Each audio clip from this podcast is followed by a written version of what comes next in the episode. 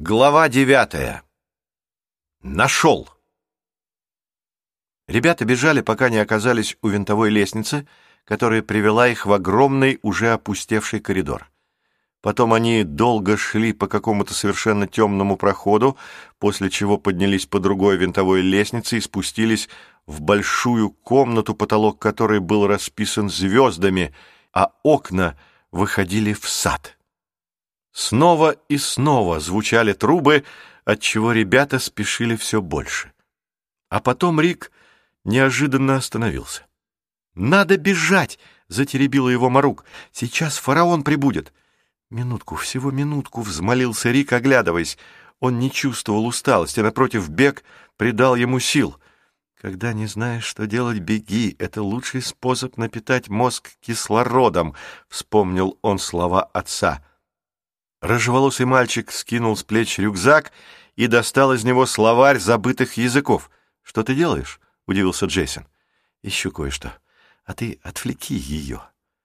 Джейсон кивнул и попытался заслонить книгу от Марук. «Марук, ты умеешь хранить секрет?» — спросил он. «Вот послушай, мы прибыли сюда вовсе не с Королевским флотом», — неожиданно вылетело у него. Рик тем временем открыл словарь и задумался. А что, собственно, нужно искать? Его взгляд упал на статуи неподалеку. Одна изображала человека, висевшего на дереве вниз головой, другая, похоже, представляла смерть. Мальчик стал просматривать оглавление. Наконец его палец замер на словах «Языки древнего Египта». Джейсон продолжал разговор с Марук. «Мы сказали тебе, что прибыли с Королевским флотом, потому что иначе ты бы нам не поверила. А на самом деле...» Он оглянулся на Рика. На самом деле мы прибыли на совсем другом судне. Вообще-то сложно сказать, как мы тут очутились.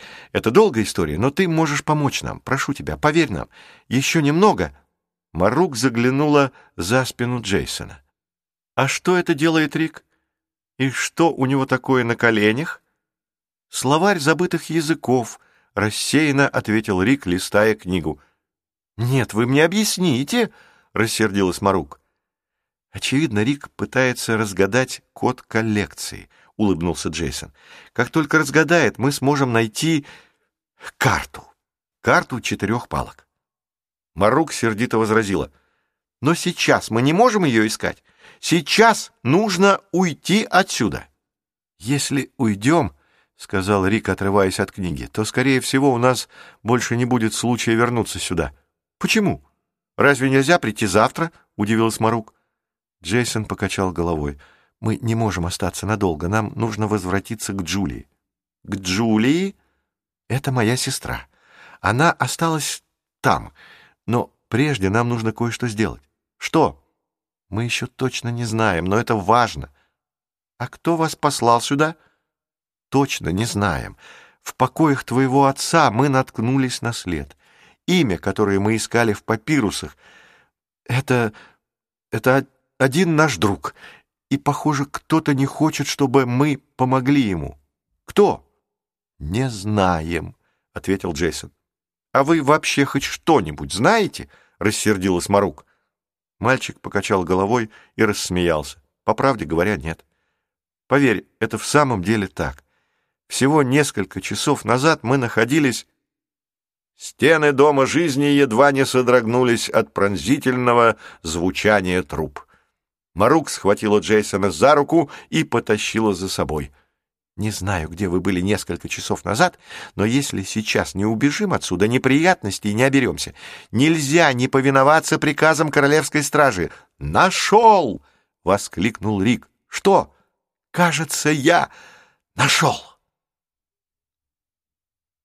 Зевнув, Манфред отшвырнул в сторону бог знает какой по счету журнал о вязании крючком и потянулся.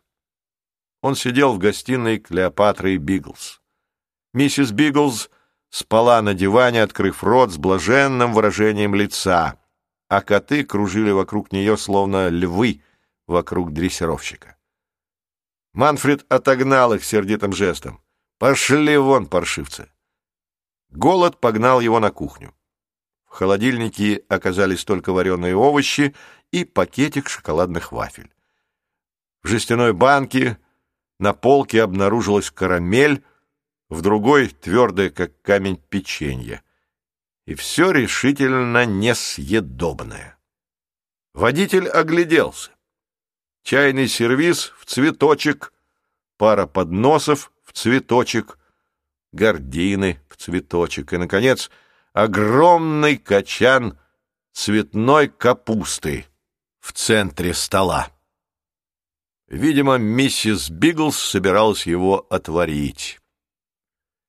Не найдя для себя ничего интересного, Манфред перешел в гостиную и принялся рассматривать содержимое старомодного серванта.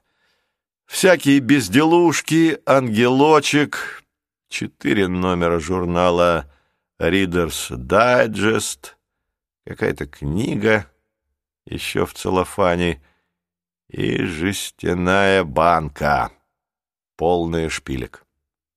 Когда он укололся, ему показалось, будто коты рассмеялись. «Прочь! Прочь отсюда, паршивцы!» — раздраженно вскричал здоровяк. Пососав уколотый палец, он взглянул на часы. Машина стояла недалеко от входа. Его плащ, лежавший на батарее, еще не просох, но он надел его и вышел на улицу.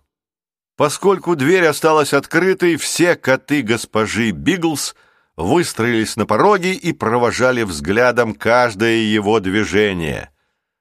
«Ненавижу, ненавижу котов!» Прошипел он сквозь зубы и включил зажигание.